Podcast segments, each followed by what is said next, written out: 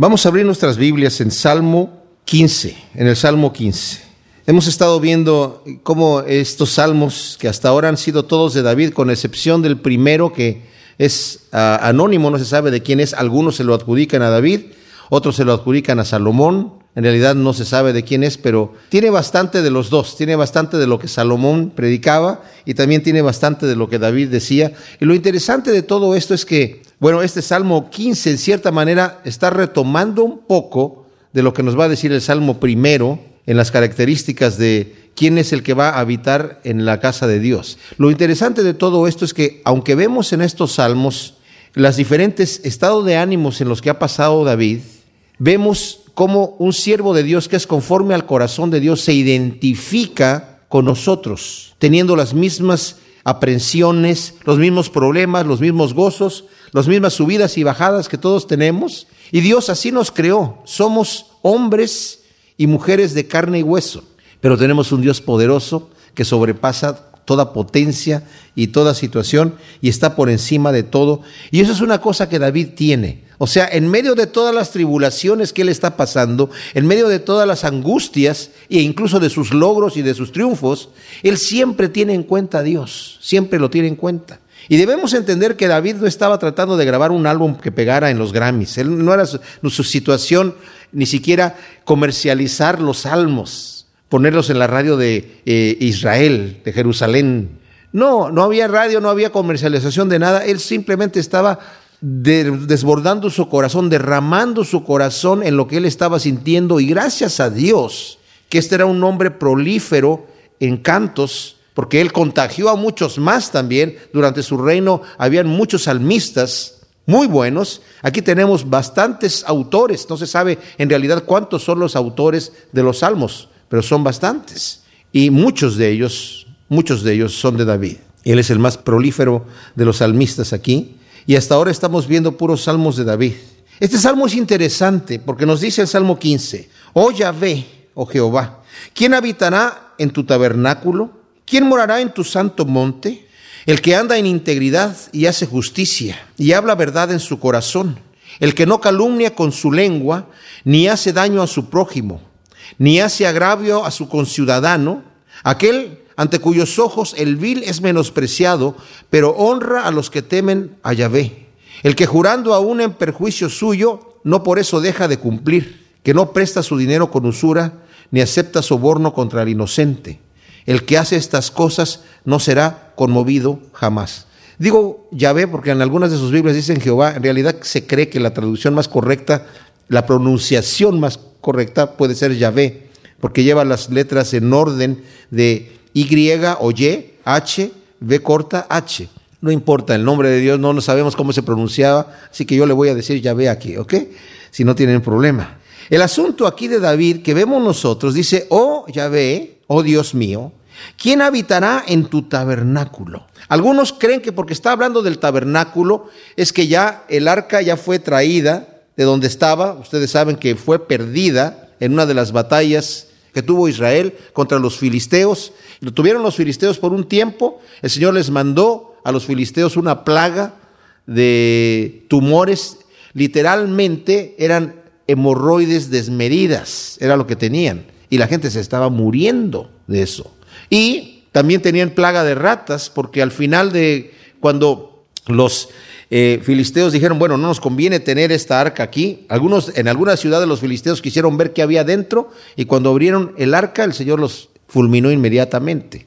De ahí que vino la idea de la película esa de Steven Spielberg, ¿cómo se llama? The Raiders of the Lost Ark, que cuando abren ahí como que se derrite. Bueno, no, no, no fue así, pero el detalle es que sí el Señor se enojó porque estaban estos eh, paganos metiéndose en cosas muy sagradas para Dios. Entonces el detalle es que ellos tienen miedo y luego preguntan, ¿qué hacemos con el arca? ¿Cómo hacemos para...? Dicen, bueno, tienen que regresarla, pónganla en un carro y pongan unas, unas vacas ahí vírgenes y que vayan jalando la, a, ver si, a ver si se la quieren llevar. Dice, pero no la manden con, con las manos vacías. Y esto es lo curioso, como el Señor hasta le mandó el mensaje a alguno de los sacerdotes o a alguno de los profetas, no sé cómo fue, pero dijo, no lo envíen con las manos vacías, tienen que enviar un presente a Dios. ¿Y qué presente enviamos?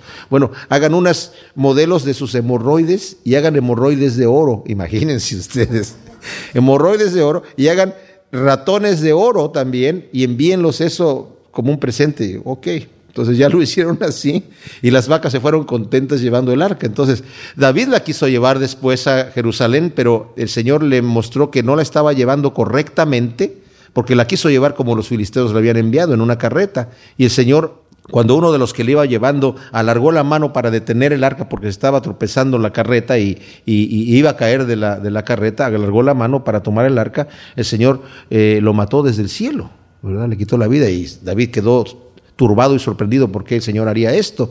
Y cuando investigó las escrituras se dio cuenta que Dios había ordenado de qué manera tenía que cargarse el arca, no como lo cargaban los paganos cargaban a sus dioses, tenían que cargarlo los levitas poniendo unas varas de, de madera de acacia cubiertas de oro en unos anillos que ya tenía el arca y tenían que cargarlo entre cuatro levitas. Entonces ya cuando lo cargaron así, el Señor permitió que la llevaran y la llevaron y David estaba en un gozo tremendo y la metieron dentro de una tienda, dentro de un tabernáculo que ya estaba ahí. De ahí la habían sacado a la guerra pensando que Dios los iba a defender llevando el arca dentro del campamento de guerra, pero el Señor estaba en contra de Israel porque estaban siendo rebeldes y, no los defendió en esa ocasión. Entonces ahora lo regresa nuevamente al campamento de, Israel y está nuevamente ya en el tabernáculo. Y probablemente por eso está diciendo aquí, oh, Dios mío, oh Yahvé, ¿quién habitará en tu tabernáculo? Pero también se puede estar refiriendo al tabernáculo eterno, al tabernáculo. ¿Quién va a habitar? Y realmente para nosotros es así. ¿Quién es, no solamente se está refiriendo aquí, quién es el que va a acercar a ministrar delante de Dios que son solamente los sacerdotes. No se está refiriendo, no lo está limitando solamente a los sacerdotes. Se está refiriendo a nosotros. ¿Quién es el que va a habitar con Dios en el cielo? Esto es importante, mis amados, porque hay personas que creen que si yo llego y acepto a Cristo como mi Salvador y mi Señor y digo el conjuro mágico, o el conjuro santo, entre comillas. Señor, yo te recibo como mi Señor y como mi Salvador. He confesado con mi boca y he creído con mi corazón. Entonces soy salvo. Señor me pone un sello, eres salvo y listo. No importa lo que hagas con tu vida, te vas a ir al cielo porque ya estás en la mano de Dios y Él dice, ¿quién las va a arrebatar a mis ovejas de mi mano? Existe esta doctrina y muy fuerte y muy presente y muy poderosa que gente que dice, no es que la salvación no se puede perder jamás. Hagas lo que hagas, si tú ya eres salvo, si tú ya aceptaste a Cristo como tu Salvador, lo has recibido en tu corazón, hagas lo que hagas, te vas al cielo.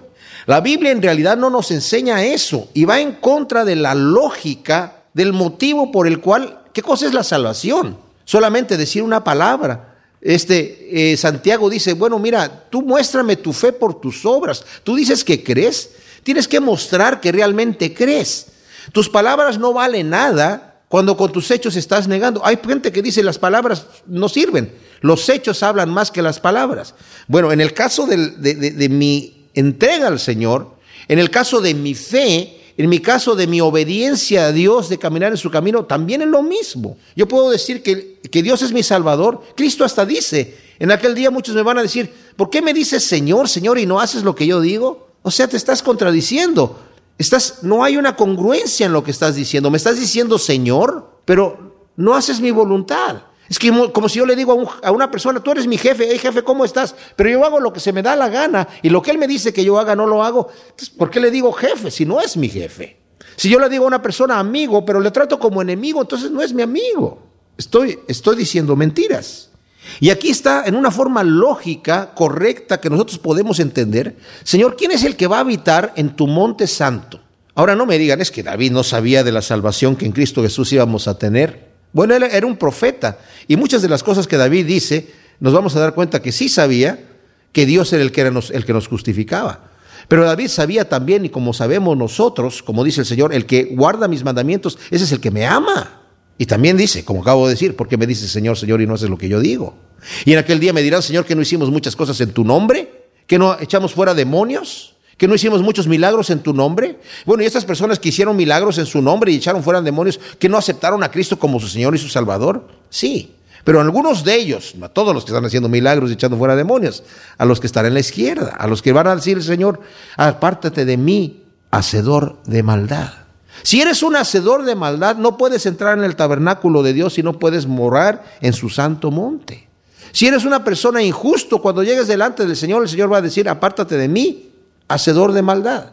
No te va a decir, es que tú no creíste en mí, es que no confesaste la palabra. No, el hecho es que tus frutos manifiestan qué clase de árbol eres.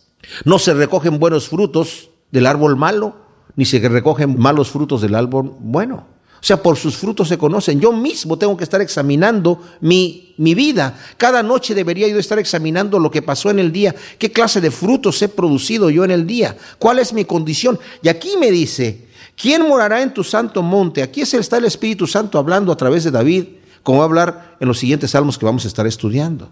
El que anda en integridad y hace justicia. Notemos que la poesía hebrea repite las ideas en diferentes palabras, a veces repite la idea, a veces la contrasta con otra situación que es opuesta. Ese es el tipo de poesía.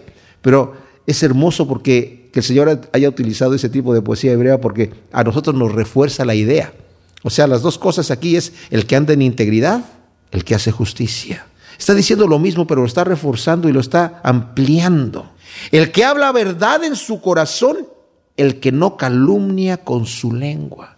La verdad es tan importante decirla, tan importante. Uno de los pecados más terribles es la mentira. Y no le damos importancia porque pensamos, bueno, son palabras nada más. Perdóname, te mentí. Pero dice la Biblia que los mentirosos no entrarán en el reino de Dios. Por si fuera poco, Satanás se le conoce como el maestro de mentira.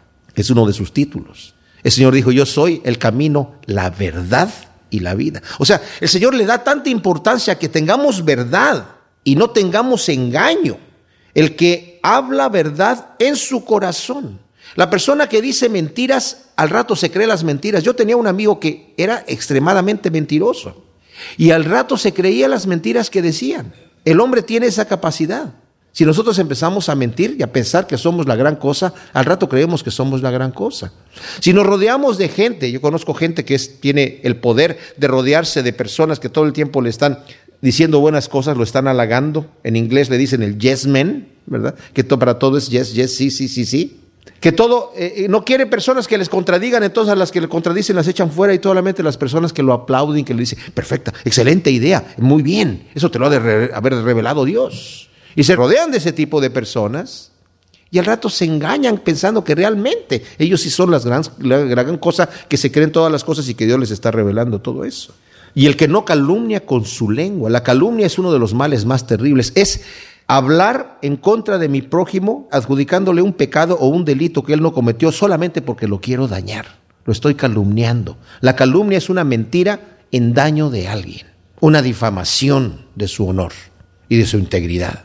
El Señor dice en la, en la ley del Antiguo Testamento, si alguien acusa a su prójimo de algún delito falsamente y una vez hecha la investigación se comprueba que fue una acusación falsa, el castigo que él va a recibir es el daño que pensaba hacerle a su, a su prójimo por esa acusación.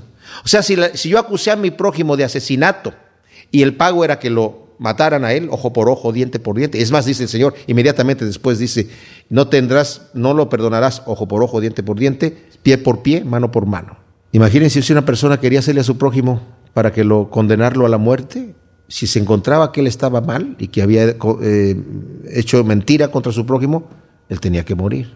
El daño que tenía que hacer, o sea, el castigo que hubiera querido causarle a su prójimo, él lo tenía que sufrir ahora. Entonces, esos son los que no van a entrar. Va a entrar el que no calumnia y el que dice, habla verdad en su corazón. El que no hace daño a su prójimo ni hace agravio a su conciudadano. El Señor dice, todo lo que quieras que los hombres hagan contigo, haz tú con ellos. Debemos amar a nuestro prójimo como a nosotros mismos. Si yo amo a mi prójimo como a mí mismo, no le voy a causar un daño, no le voy a causar ningún agravio, porque yo no me quiero causar un daño ni un agravio, entonces yo tampoco le voy a hacer eso a mi prójimo. Aquel ante cuyos ojos el vil es menospreciado, pero honra a los que temen a Yahvé, a Dios. O sea, no admira a la persona malvada, sino menosprecia al vil. En vez de admirar, no importa que el malvado se haga rico. A veces en, la cultura que nosotros tenemos, glorificamos a los ladrones. Yo me acuerdo cuando era niño, leía unos cuentitos, ¿verdad? No conocía al Señor, que se llamaban de fantomas, no sé cuántos de ustedes lo llegaron a conocer, que era un ladrón así tipo el agente 007, o sea, sofisticadísimo, ¿verdad? Como los ladrones que se robaban la pantera rosa, ¿verdad? En esas películas cómicas. Ese tipo de ladrones que de repente vemos en las películas de James Bond, muy sofisticados, que tienen una manera especial de robarse. Bueno, Fantomas era un héroe, era un ladrón, no robaba cualquier cosa, no le iba a robar a un niño su manzana, no, no, no, no. Pero sí se robaba el diamante de no sé cuándo y, la perla de acá y las cosas así, los millones y millones. Y era un héroe se llamaba, el, el, cuantito se llamaba la revista Fantomas. La gente se hace de héroes de esto, pero aquí dice no, aquel ante cuyos el vil es menospreciado. Ese tipo es un ladrón, ese tipo es un asesino. La gente 07, 007, bueno, ya, ya le puse un dígito eh, más, más arriba. 007, punto 007. Ustedes saben que dice licencia para matar, tiene licencia para matar. ¿Y quién le dio la licencia? Pues no se la dio Dios, ¿verdad? Pero es un héroe. Tiene licencia para matar y, anda matando al que se le pega la gana. Ante cuyos el vil es menospreciado, pero honra a los que temen a Dios. Y la gente que teme a Dios es objeto de burla hoy en nuestros días. Porque el temor de Dios me aparta del mal. Y el apartarme del mal no es popular. Entonces la gente que por temor a Dios se aparta del mar. No, yo, yo voy a honrar a esa persona. Pues sí, David lo hace. El que jurando a uno en perjuicio suyo, no por eso deja de cumplir. Y aquí vemos un ejemplo en el Señor mismo, que Él vino a dar su vida por nosotros. Claro que Él no lo hizo simplemente porque juró dar su vida, pero nos está dando un ejemplo a qué grado el Señor desde el principio aún pensó que en perjuicio propio nos iba a comprar a nosotros nuestro bien. Pero aquí, ¿cuántas veces nosotros decimos algo? Ay, ¿sabes qué? Es que yo no sabía, perdóname que te juré que te iba a hacer esto, pero es que yo no, realmente no consideré esto, perdóname, perdóname. ¿Tú entiendes, no? Entiendes. Bueno, aquí dice, aunque entienda o no entienda, dice, aunque jurando en perjuicio suyo, no por eso deja de cumplir. Estos son los que van a entrar delante de Dios. No bajemos el estándar, no bajemos la barra. Esta es la barra. Ese es el testimonio de los que son verdaderos siervos de Dios, de los que son verdaderamente cristianos. ¿Nos parecen estas cosas un poquito exageradas? Tal vez, tal vez sí, pero no son exageradas, mis amados. La gracia de Dios cubre multitud de pecados. El Señor nos va llevando de gracia en gracia. Debemos entender que cuando una persona acepta al Señor en el hecho de la muerte, no conoció mucho del Señor. Yo conozco personas que aceptan al Señor allí y no saben nada de Dios porque no tuvieron relación con Él. ¿Entrarán en el reino de Dios? Claro. El ladrón que estaba al lado del Señor Jesús, crucificado. No, no sé si el ladrón anduvo con el Señor. Yo no me imagino que andaba ahí escuchando sus palabras. Escuchó de su fama. Sabía a qué venía ese hombre. Seguramente preguntó, ¿y por qué viene tan ensangrentado ese hombre? Porque a los crucificados no los, no los azotaban. El Señor murió una muerte terrible y especial. Él, en el libro de Lucas que estamos estudiando los domingos, el Señor mismo le dice a los discípulos, y anteriormente, la segunda vez que anuncia su muerte, se los explicó, yo voy a ir a Jerusalén, me van a apresar los principales de los judíos, y los fariseos y los escribas me van a entregar en manos de los gentiles, y ellos me van a azotar, se van a burlar de mí, me van a escarnecer y luego me van a crucificar. Y al tercer día voy a resucitar. Lo que el Señor estaba diciendo era algo bien complejo, algo que normalmente no, sucedía. Los, discípulos no se pusieron a indagar, ay Señor, pero ¿cómo? ¿Te van a azotar y luego te van a crucificar? Pues, eso no sucede. Al que van a crucificar directamente lo crucifican. Y al que azotan, y ese es su castigo, ya no le hacen más, ya lo azotaron, ese es su castigo, para que aprenda su lección. Pero el Señor estaba profetizando eso, no solamente porque sabía que por situaciones que iban a suceder, le iban a suceder así nada más. Eso, mis amados, es el costo de nuestra salvación. Porque Cristo murió por nuestros pecados y derramó su sangre. Bueno, también Pablo murió en martirio. Juan el Bautista murió en martirio. Pero no murieron crucificados, murieron decapitados. Una muerte instantánea. El Señor no murió así. Y no fue porque las circunstancias lo llevaron a esa situación. El Señor lo planeó así desde el principio, lo profetizó, sabía que a eso venía, sabía que le iba a acontecer eso, y aún así sufrió esa muerte. Entonces cuando llegó delante de este hombre que estaba crucificado, este ladrón, era algo totalmente nunca visto. El hombre que estaba ahí crucificado junto con el otro ladrón que estaba del otro lado del, del Señor, no, habían sido azotados, estaban con todo su vigor cuando fueron crucificados, por lo mismo que Cristo murió antes que estos hombres. Pilato cuando lo azotó sobremanera, su propósito era sacarlo al pueblo para que lo vieran ya totalmente deshecho, dice Isaías, que no se reconocía como ser humano, que lo vieran totalmente deshecho para que la gente dijera, ya, ya, ya, seguramente aprendió la lección o qué, ya no, está totalmente molida esta persona, desfigurado totalmente. Los látigos no eran látigos solamente de cuero, eran látigos que tenían garfios de metal, de alambre, tenían pedazos de vidrio, dientes de animales y huesos. Y cuando pegaban, arrancaban el pedazo de carne. Mucha gente moría en esos azotes. La forma que desangraba a la gente era terrible. Él llegó de esa manera delante de Pilato ya después de que fue azotado. Pilato primero lo, lo escarnecieron, primeramente los judíos, después lo azotaron, lo llevaron delante de Herodes, allá también lo escarnecieron, lo regresaron a Pilato, Pilato lo azotó más, lo sacó delante de la gente y dice, ahí el hombre. Cuando veamos a Juan vamos a ver eso textualmente. Y la gente dijo, crucifícale. Entonces entregaron al Señor para ser crucificado y cuando llegó delante de la cruz, los ladrones se sorprendieron. Mis amados, ese ladrón no sabía nada de nada, pero entró al reino de los cielos, claro. Pero nosotros que el Señor nos ha dado la oportunidad de caminar y de santificarnos, es indispensable que entendamos de qué manera podemos entrar en el reino de Dios, porque ya tenemos mayor luz. El Señor nos está utilizando como obreros aquí, en la tierra. Y lo que sabemos que tenemos que hacer, lo tenemos que hacer. Así que ya sabemos quién es el que va a entrar en el reino de Dios, el que va a morar con el Señor, el que anda en integridad y hace justicia, el que habla verdad en su corazón, que no es un mentiroso, sino de corazón habla verdad, y no calumnia, no daña a su prójimo con mentiras, no le hace ningún daño a su prójimo ni le hace agravio, ante cuyos ojos el vil es menospreciado, pero honra a los que temen a Dios, se regocija el que jurando aún en perjuicio suyo, no por eso deja de cumplir.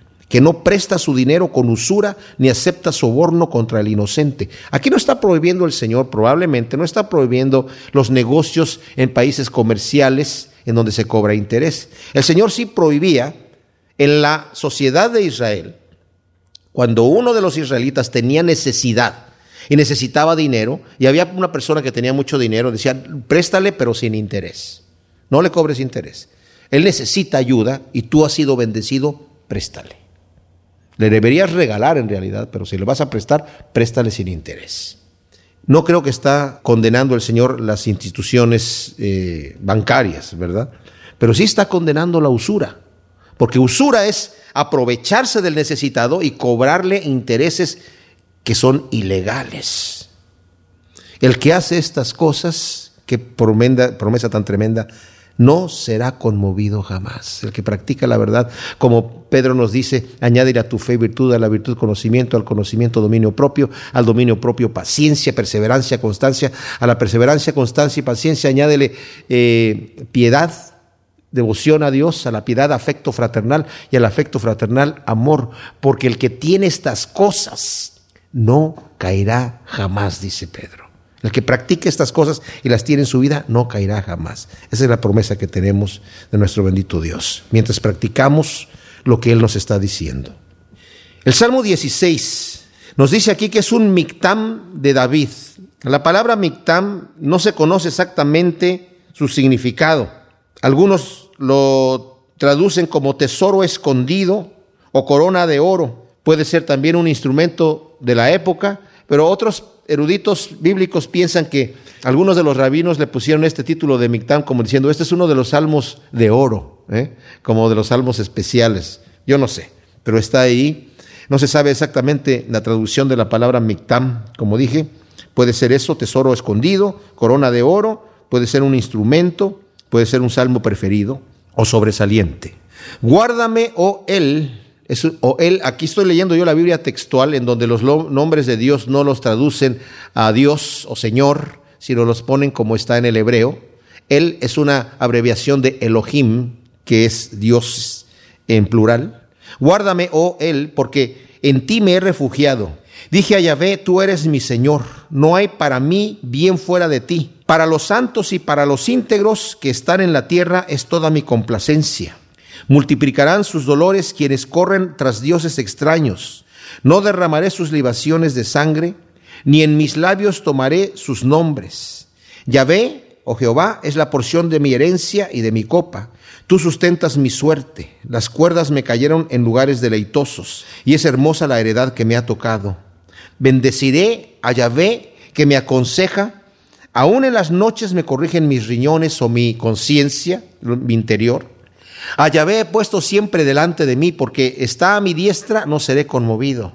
Por lo que se alegró mi corazón y se regocijó mi gloria o mi alma. Mi carne reposará también confiadamente, porque no dejarás mi alma en el Seol, ni permitirás que tu santo vea corrupción.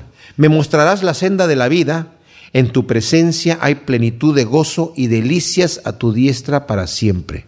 Ciertamente ese es un salmo fantástico, es un salmo mesiánico. Ya estuvimos viendo algunos de los salmos mesiánicos y el siguiente salmo mesiánico que vamos a ver va a ser el Salmo 22. Con salmo mesiánico se refiere a que se está refiriendo a Jesucristo. Hay algunas partes que se refieren a David y que se pueden referir a David, pero hay otras que definitivamente no se pueden referir a David. David, el Señor lo utilizó como un profeta en el arte. Ustedes saben que en la poesía uno puede exagerar ciertas ideas. Me muero de amor por ti, estoy muerto, de, no estoy muerto todavía, pero en la poesía puedo decir esas cosas, ¿verdad? Y, y, y, y la gente va a decir, ay, está muerto de amor por mí. O sea, en vez de decir, ah, está muerto, se murió, por favor, traigan aquí un médico. No, es una poesía, ¿verdad? Pero aquí, David, aunque está hablando en poesía, está hablando de verdades reales que suceden en la persona de Jesús. Así que cuando estamos leyendo esto, vamos a tratar de considerar en dónde están las referencias al Señor, que están en todo el Salmo, pero cuáles están en cuanto a David también. Guárdame, oh Él, porque en ti me he refugiado. O sea, esto se aplica a los dos, al Señor Jesucristo, ¿verdad? Porque se refugió en el Padre. Jesucristo, como dice Filipenses 2, Él no se aferró a ser igual que Dios o arrebatar, así yo me quedo con mi posición como Dios, como algo que aferrarse o algo que suplantar, sino que tomó su posición de siervo. No entendemos nosotros la naturaleza de Dios, mis amados. Hay quienes no creen en la Trinidad, aunque está explícitamente enseñada en la palabra de Dios, diciéndonos que Cristo es Dios, no otro Dios. Cristo es el Dios único y verdadero, el Padre es Dios y el Espíritu Santo es Dios. Juan nos dice que Cristo es el que hizo todas las cosas, por medio de Él han sido hechas todas las cosas que están arriba en el cielo, en la tierra y debajo de la tierra. Todo lo que existe, dice Juan, fue hecho por Cristo, por el Verbo. Él es Dios. Hay muchas escrituras que nos mencionan que Él es Dios y también que el Espíritu Santo es Dios. Cuando Ananías y Zafira eh, se presentaron delante de Pedro mintiendo, le dijo, eh, ¿por qué mentiste? ¿Por qué puso Satanás estas palabras en tu corazón, esta intención? Para mentir al Espíritu Santo, le dice Pedro. Déjame decirte que no le has mentido a hombre, le has mentido a Dios. No a un Dios, no a una energía, le has mentido a Dios. El Señor dice, el que blasfeme aún en contra del Hijo del Hombre le será perdonado, pero que blasfeme en contra del Espíritu de Dios no le será perdonado nunca, ni en este siglo ni en el venidero. Bueno, el detalle al que voy solamente es que no entendemos la naturaleza de Dios, pero cuando Cristo vino aquí en la tierra, se despojó de su gloria. ¿Qué quiere decir esto? Cuando Él llegó aquí, dijo, yo ni siquiera, nadie sabe el día ni la hora, ni siquiera el Hijo del Hombre sabe el día y la hora. El Padre lo ha reservado para su propia potestad. Eso no quiere decir que ahora que Cristo está sentado a la diestra del Padre no sabe el día y la hora, por supuesto que sí lo sabe, porque es el mismo Dios, pero aquí se despojó de su gloria, tuvo que estar orando al Padre, tuvo que ser lleno del Espíritu Santo, y fue lleno del Espíritu Santo en su bautismo para empezar su ministerio. Fue llevado al desierto por el Espíritu a ser tentado por el diablo, pasar esa prueba, tuvo que refinarse como nosotros nos refinamos. Él siendo Dios tuvo que aprender obediencia, dice la Escritura. Entonces, ¿Por qué estoy diciendo todo esto? Porque dice este primer versículo, guárdame, oh Él, oh Dios, porque en ti me he refugiado. Así como David se está refugiando en el Padre, en Dios, también el Señor cuando estuvo aquí se refugiaba en Él.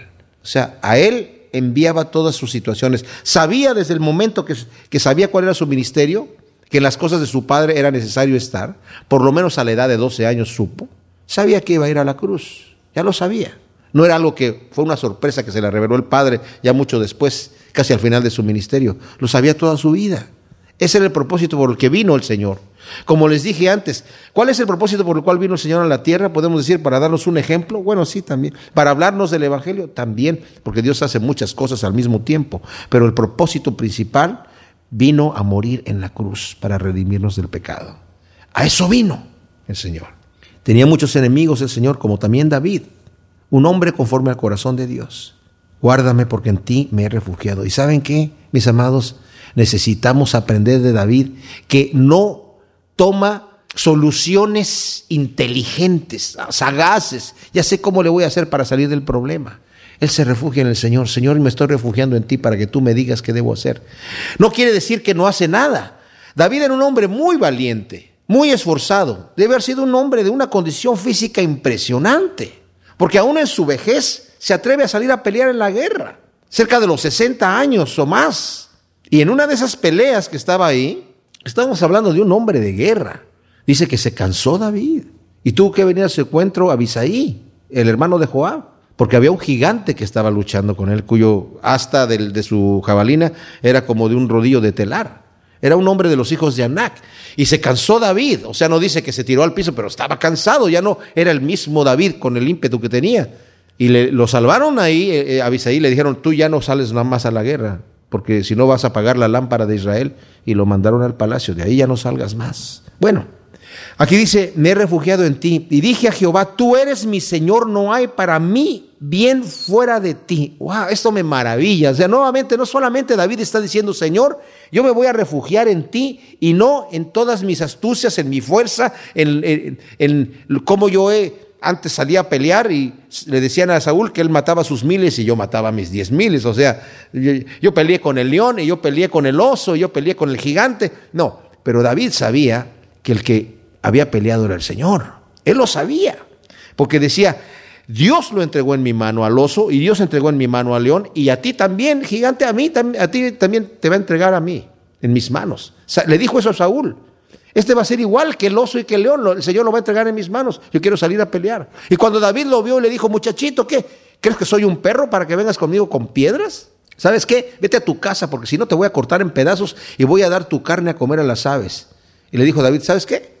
Tú vienes a mí con espada y con lanza y jabalina y con todo tu ejército y tu gran estatura. Pero yo vengo a ti en el nombre de Jehová de los ejércitos, a quien tú has desafiado. Y te voy a decir una cosa, yo soy el que te voy a cortar en pedazos. No solamente a ti, a tu ejército también. Y se los voy a dar a comer a las aves.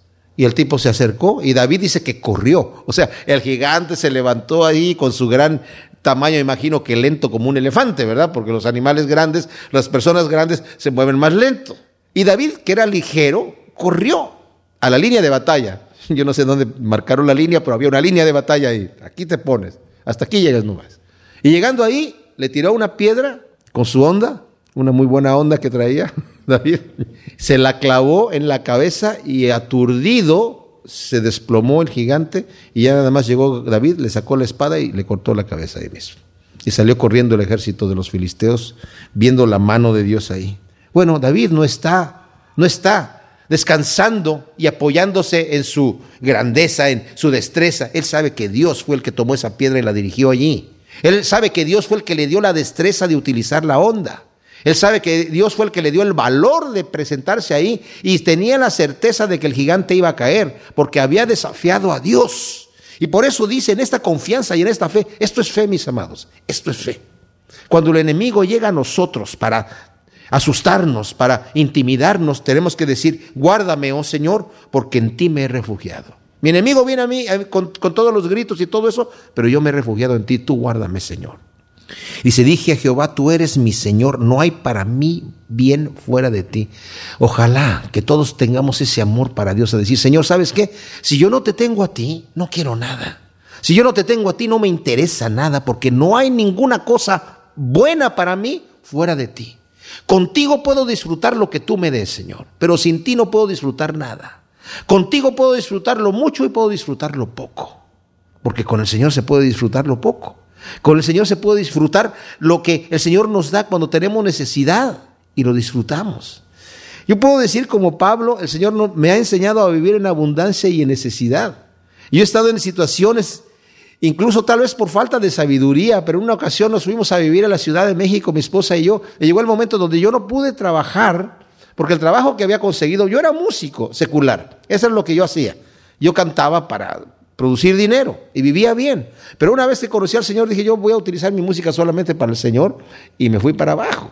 Me, me fui a evangelizar a la Ciudad de México con la música y me metí a trabajar en una fábrica donde tenía que estar descongelando fresas con una eh, fruta, ¿verdad? Con una, una, manguera de vapor y las fresas y la fruta venía en unos botes de metal congelado y la manguera de vapor caliente, frío, caliente, salía con las manos, parecían que globos. Y no podía tocar la guitarra, entonces dije, Señor, pues, ¿qué estoy haciendo aquí? No, o sea, por el trabajo que yo tengo, no puedo hacer a lo que yo vine aquí. Entonces dije, voy a dejar de trabajar y tú me vas a proveer y me vine para abajo. O sea, fue falta de sabiduría, el Señor no me estaba llamando a hacer eso. Pero lo que voy es que llegué a aprender necesidad, a vivir en necesidad. Y a veces no teníamos que comer allá en, México y, y, hacíamos tacos de cebolla. Cebolla más o menos ahí frita en el sartén, porque ya ven que la cebolla tiene un olorcito así rico y por lo menos con el olorcito ya nos imaginábamos que estábamos comiendo alguna otra cosa. Pero les digo una cosa, con el Señor esas cebollas sabían riquísimo sabían riquísimo. A veces nos teníamos tiempo, teníamos eh, dinero para comprar unos frijolitos, esos frijoles estaban impresionantes, impresionantes. Porque con el Señor así es. Pero sin el Señor puedes tener los manjares más ricos y, y no vas a estar contento. Si ya le conoces a Dios y tienes otras prioridades, te has apartado del camino de Dios, no vas a estar contento. Porque fuera de Dios no hay para mí bien. Y lo sabe David, dice, yo no quiero nada, fuera de ti no me interesa nada, no hay ningún bien.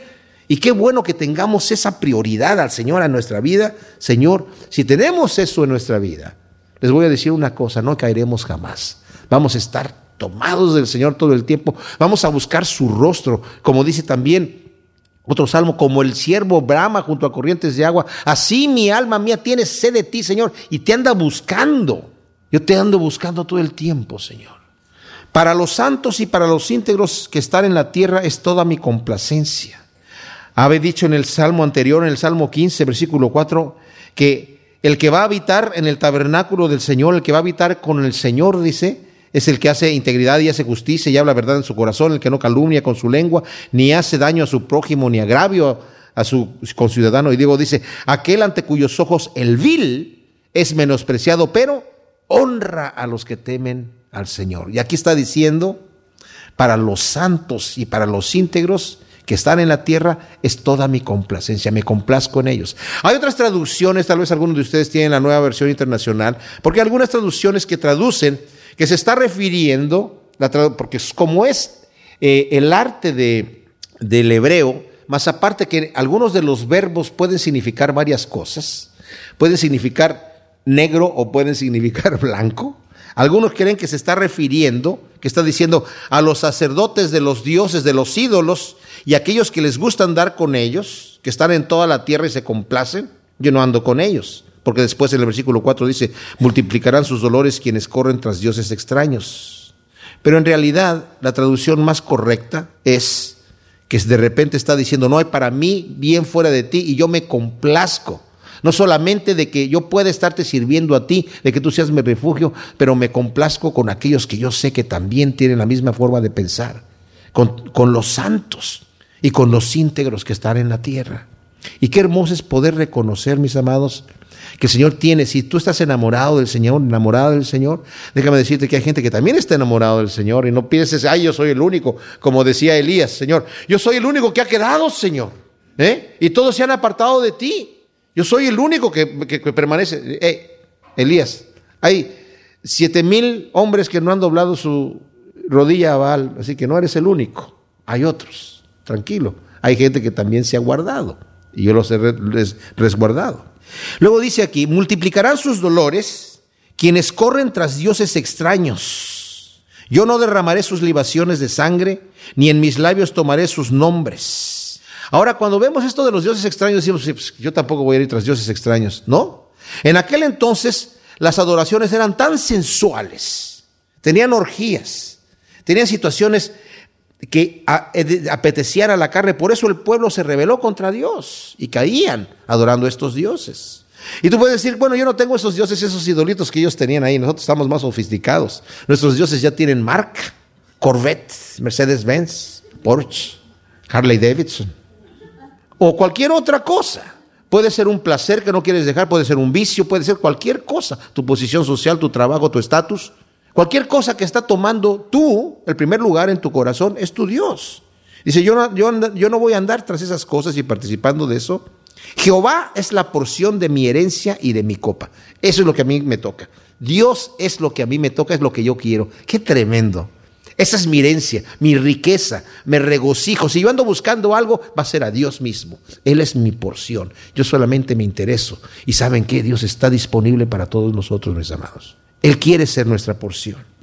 Tú sustentas mi suerte. O sea, tú eres el que me guía, Señor, y mi destino está en tus manos.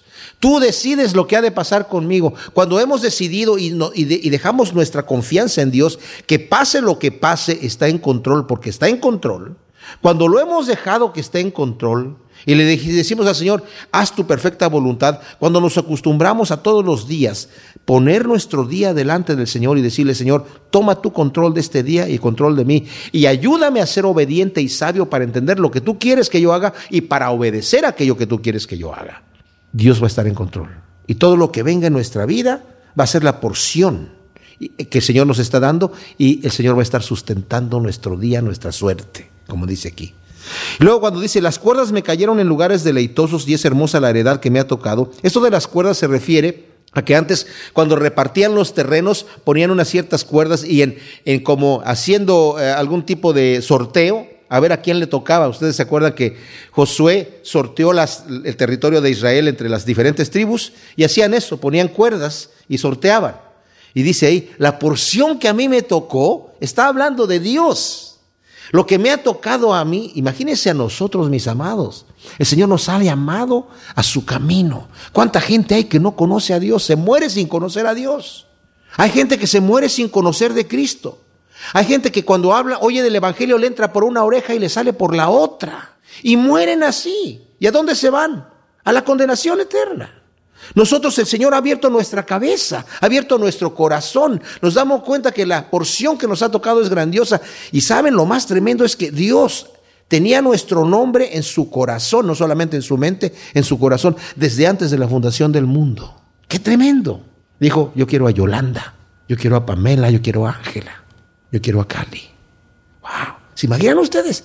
O sea, no era el nombre nada más, éramos nosotros por persona, nos conoció de antemano. A los que ahora santificó, desde antes los conoció y los predestinó para que anduvieran en sus caminos.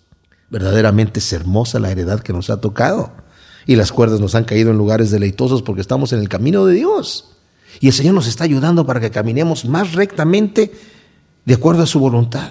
Bendeciré a Dios que me aconseja, aún en las noches me corrigen mis riñones o mi conciencia. Qué tremendo, ¿no? El Señor nos corrige en la noche. ¿Cuántas veces en la noche meditamos, estuvo mal esto que dije, estuvo mal esto que hice? Mañana le llamo por teléfono, mañana de alguna manera hablo con esta persona. El Señor nos corrige, no somos nosotros. Es Dios que utiliza nuestra conciencia como un monitor para hablarnos. Dios, qué tremendo cómo Dios es con nosotros, cuando sabemos escuchar su voz. Hay gente que dice, Dios me dijo, y dice, ¿cómo Dios le dijo? A mí Dios nunca me ha hablado, es que no lo has querido escuchar. No te va a llegar y te va a decir, fulanito de tal, escúchame bien, ay Señor. A Samuel sí le habló así, pero a nosotros no nos va a hablar así. Nos va a hablar en nuestra conciencia, nos va a hablar a través de su palabra. A Yahvé he puesto siempre delante de mí, porque está a mi diestra, no seré conmovido. Por eso se alegró mi corazón y se regocijó mi gloria o mi carne mi carne reposará también confiadamente. O sea, estoy aquí, Señor, voy a reposar. Y aquí viene algo que es exclusivo para el Señor. Mi carne va a reposar confiadamente porque no dejarás mi alma en el Seol. No permitirás que tu santo vea corrupción. Me mostrarás la senda de la vida en tu presencia, plenitud de gozo y delicias a tu diestra para siempre. Fíjense, el apóstol Pedro, cuando estaba predicando el mensaje, de, en el día de Pentecostés, ustedes saben que el Espíritu Santo se derramó sobre los discípulos que estaban esperando la promesa justamente del Espíritu Santo y empezaron a hablar en otras lenguas las maravillas de Dios. La gente dijo, estos están borrachos. Y Pedro le dijo, no señores, no están borrachos borrachos, ¿por qué? Porque imagínense hablarle a un chino y decirle ching, tengo un pinque. O este tipo está borracho, está hablando, no sabe hablar chino, le está, se está burlando del chinito. No, el asunto es que estaban hablando en chino, estaban hablando en el idioma de los diferentes idiomas, las maravillas de Dios. Y Pedro les dice, estos hombres no están ebrios, Señor, es la nueva de la mañana, nadie toma esta hora en este momento. Les voy a decir una cosa, dice, varones israelitas, oíd estas palabras, dice el versículo 22, capítulo 2 de Hechos. Jesús Nazareno, varón aprobado por Dios entre vosotros con maravillas y prodigios y señales milagrosas, que Dios hizo por medio de él entre vosotros, como también vosotros sabéis, a este entregado por el determinado designio y anticipado conocimiento de Dios. O sea, no fue por una sorpresa, Dios ya lo predestinó y lo planeó así, por el anticipado conocimiento de Dios Matasteis por mano de inicuos crucificándolo, al cual Dios levantó sueltos los dolores de la muerte por cuanto era imposible que fuera retenido por ella. Porque David dice respecto a él, aquí se está refiriendo a este salmo que acabamos de leer, esto es lo que dice David respecto a Cristo. Por eso sabemos que es un salmo mesiánico. Veía al Señor continuamente delante de mí, pues está a mi diestra para que no sea conmovido. Por eso mi corazón se alegró y mi lengua se regocijó en extremo. Y aún mi carne también descansará en esperanza, pues no abandonarás mi alma en el Hades, ni permitirás que tu santo vea corrupción. Me hiciste conocer los caminos de la vida, me llenarás de gozo con tu presencia. Esta es la traducción de ahora del griego. Varones hermanos, se os puede decir con franqueza acerca del patriarca David que no solo murió, sino que también fue sepultado y su sepulcro está con nosotros hasta este día. Pero siendo profeta y sabiendo que Dios le había jurado sentar en su trono al fruto de sus lomos, o sea, al Mesías, previéndolo, habló acerca de la resurrección del Mesías que no fue desamparado en el Hades, ni su carne vio corrupción. A este Jesús lo ha resucitado Dios, de lo cual todos vosotros somos testigos. Así que, exaltado a la diestra de Dios y habiendo recibido del Padre la promesa del Espíritu Santo, ha derramado esto que vosotros veis y oís. Wow.